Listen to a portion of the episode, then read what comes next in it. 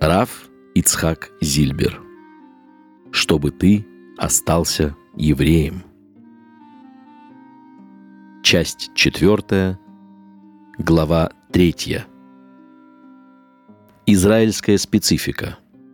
Геты и гиюры. Дела семейные.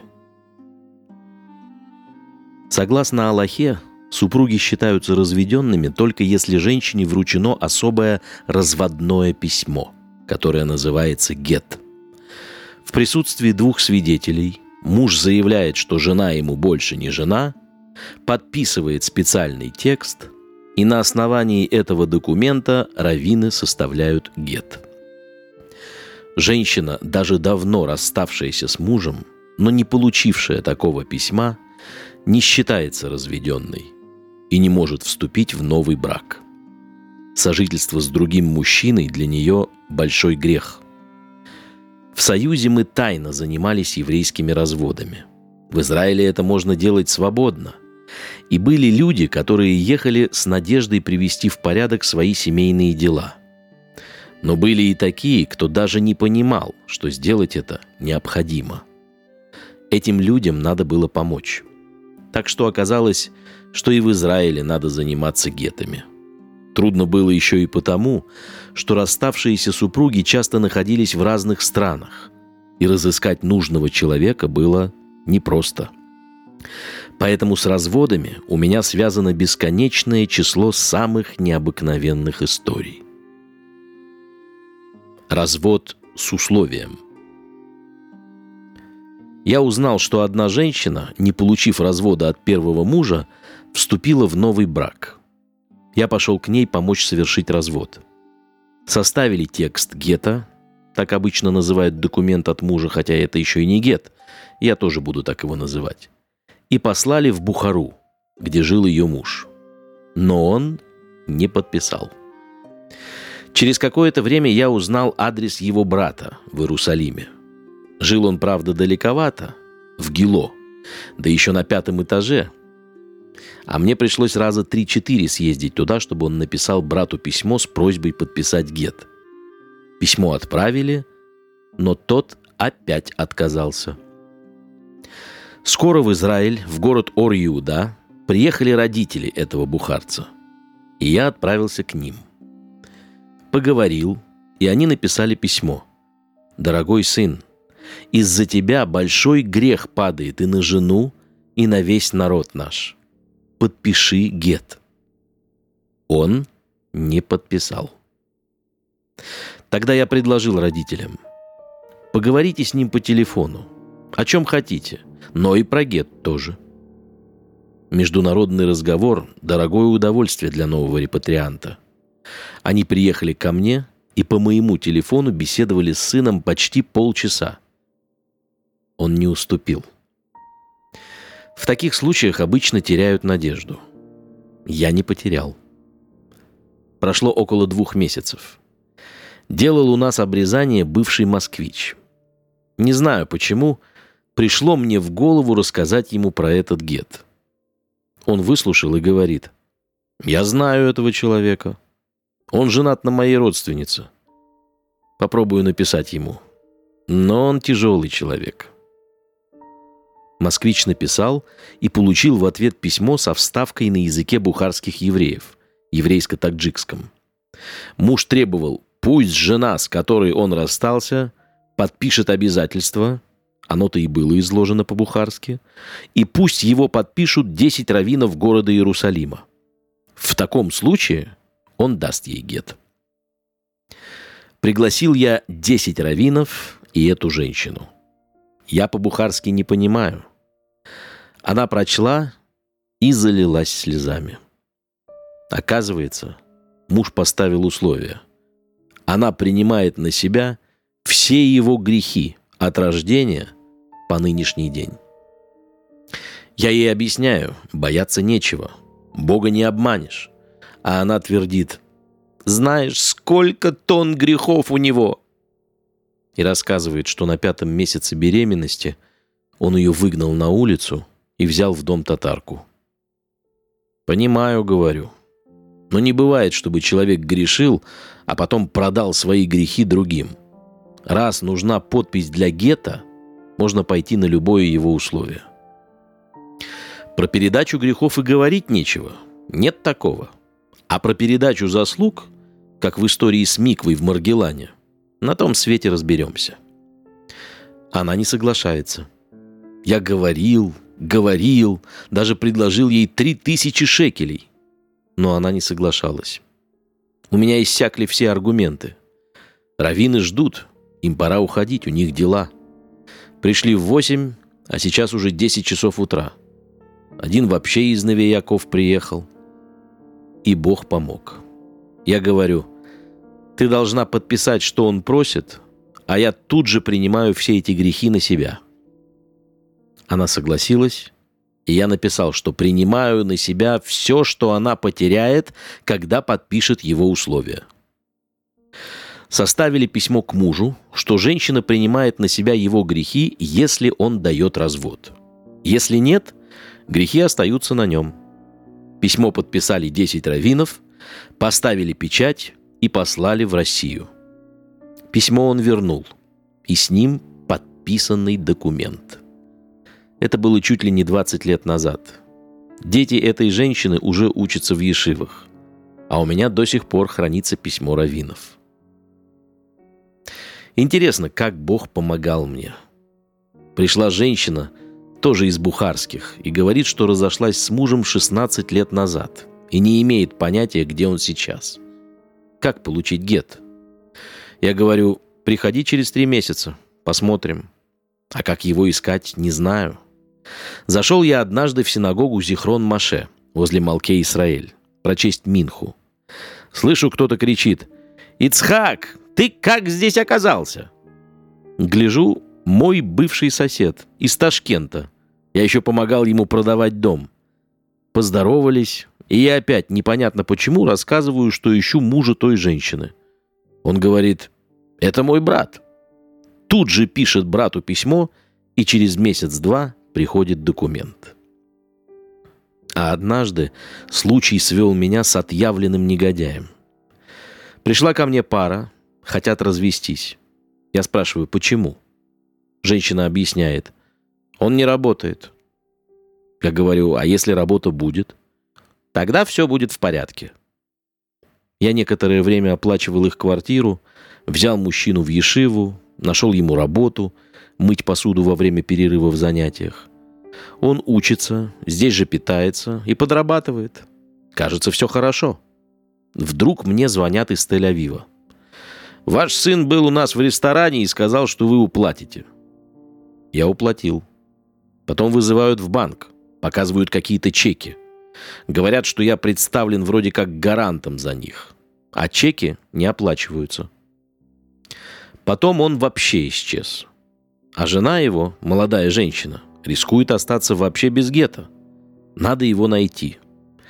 Я подумал, что он может быть в Гило, в одном из домов, где, как я помнил, живут русские. В обеденный перерыв я решил поехать в Гило поискать. Стою на остановке, жду автобуса. Прошел переполненный, я в него не попал. Потом второй и опять меня не взял. Остановилась частная машина, водитель приглашает. «Кому в Гило?» Люди кинулись, а я не стал толкаться и опять остался. Так прошло около часа. Но я знаю все, что Бог не делает к лучшему. И жду дальше. Приходит еще автобус. И я вижу в нем того, кого ищу. И с Гетом все уладили. Окончил он тем, что взял в банке 70 тысяч, не вернул и сел в тюрьму. Вышел и продолжает свои авантюры. Так что предостерегаю. Бывают же упрямцы. Это было давно, лет 20 назад, а то и больше. Молодая женщина из Самарканда пришла и говорит, что ей нужен гет, потому что она была замужем, ей ставили хупу. Вышла она замуж совсем юной, потом муж сел, и где он теперь, она не знает. Вообще ничего не знает, кроме того, что его сестра живет в Самарканде возле вокзала. Как же найти этого мужа? Я искал и так, и сяк. и через знакомых в Самарканде добрался наконец до него. Но он в тюрьме. Только через год, а то и через два, не помню, я добился, что три человека пошли в тюрьму, поговорили с ним, и он подписал необходимый документ. Получив бумагу с его подписью, я возликовал. Был составлен гет, и я бросился искать эту женщину. Поехал в Бейт-Шемиш, где она жила. Оказалось, она переехала в деревню. Я искал, искал и попал в эту деревню уже в 9 вечера. Стучу в дверь. «Я такой-то. Ваш муж уже подписал гет. Хочу показать вам эту бумагу». Ведь мне еще надо было уточнить, действительно ли это его подпись. Мало ли что может быть. Она через дверь отвечает. «И не стыдно вам так поздно приходить?» Интересное дело. Я объясняю. Я был в Бетшемише, но вы оттуда выехали. И пока я узнал ваш новый адрес, пока нашел вас, прошло время. И не так уж поздно, только 9 часов. Нет, я вас не пущу. Я опять стучу. Вышли соседи, слышат, как она говорит «не пущу», говорят ей «не глупи, еще рано». Но она мне не открыла. Пришлось мне приехать на завтра. И опять она боялась меня впустить.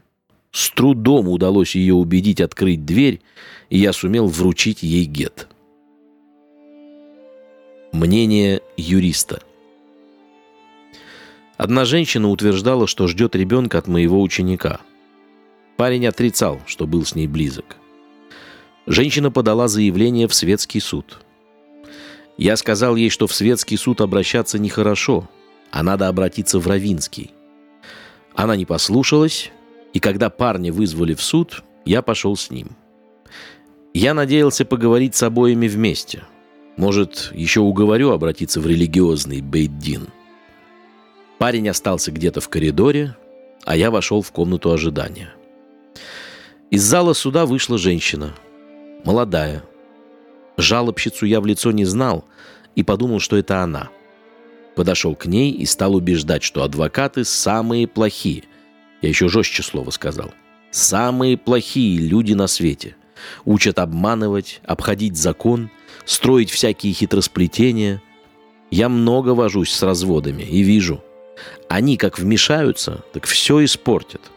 Куда лучше договориться самим. Женщина выслушала меня молча и ушла.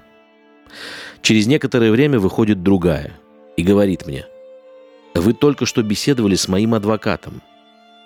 Она-то и оказалась истицей. А женщина продолжает, «Адвокат рекомендует мне не судиться, а договориться через вас.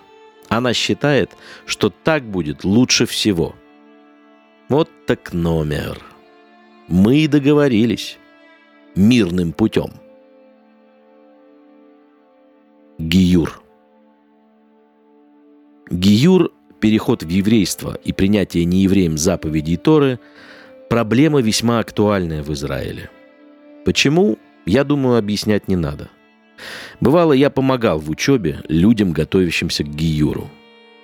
Однажды после лекции подходит ко мне женщина и спрашивает, если человек, делая Гиюр, не собирался ничего исполнять, а просто так сказал положенные слова, он еврей или нет? Я говорю, нет – а дети? Тоже нет. Проходит два месяца. Звонят мне по телефону из другого города.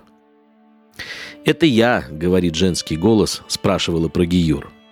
«Приехав в Израиль, я сумела записаться еврейкой, но сомнения при оформлении документов оставались. И мне сказали, что надо пройти Гиюр Сафек». Сафек — сомнение. Проходя Гиюр, я сказала, что верю в Бога и принимаю на себя все заповеди — я действительно верю в Бога, но я совершенно не интересовалась заповедями Торы и не хотела даже думать об этом. Так как? Стала я еврейкой или нет? Я говорю, нет. А как же поправить? Если ты действительно веришь и хочешь соблюдать Тору, да, сейчас хочу. Ты должна еще раз пройти Гиюр. Я договорился с одним равом, чтобы он никому об этом не рассказывал – ни к чему ей разговоры о повторном Гиюре. Пригласил ее, и она приехала. Женщина не только приняла Гиюр, но произнесла шейхияну, совершенно при Гиюре не предписанное. Еще раз я встретил ее на семинаре. Она просила, чтобы я поговорил с ее мужем-евреем и убедил его соблюдать субботу. Короче, потом они оба стали полностью соблюдать заповеди. В Израиле много спорят о Гиюре. Толкуют о гуманности, о том, что надо смягчить требования, учитывать обстоятельства, подходить к вопросу гибко. Просто детский сад. Фантастическое невежество. У меня такое впечатление, что вся эта доморощенная болтовня на тему «ми-иуди» кого считать евреем, которая продолжается давным-давно и вылилась уже в споры об облегченном Гиюре, началась с того, что основатели государства Израиль, пребывая в диком восторге от марксистских идей, были несколько смущены тем, что вышло из их идейных пристрастий. Их дети стали вступать в смешанные браки. А это не очень приятно, особенно когда ты как-никак на виду. Да и внуки. Кем их считать? Вот Бен-Гурион и созвал просвещенную комиссию, которая с ученым видом стала толковать о том, кого считать евреем. Во времена, когда я приехал в Израиль, принадлежность к еврейству вообще не проверяли. Записывали со слов. Сейчас в этом отношении что-то делается. Мы не должны допускать нарушения Аллахи в вопросе «ми-иуди». Так же, как и попытки ввести гражданский брак. Это опасно. А чтобы понять почему, надо учиться.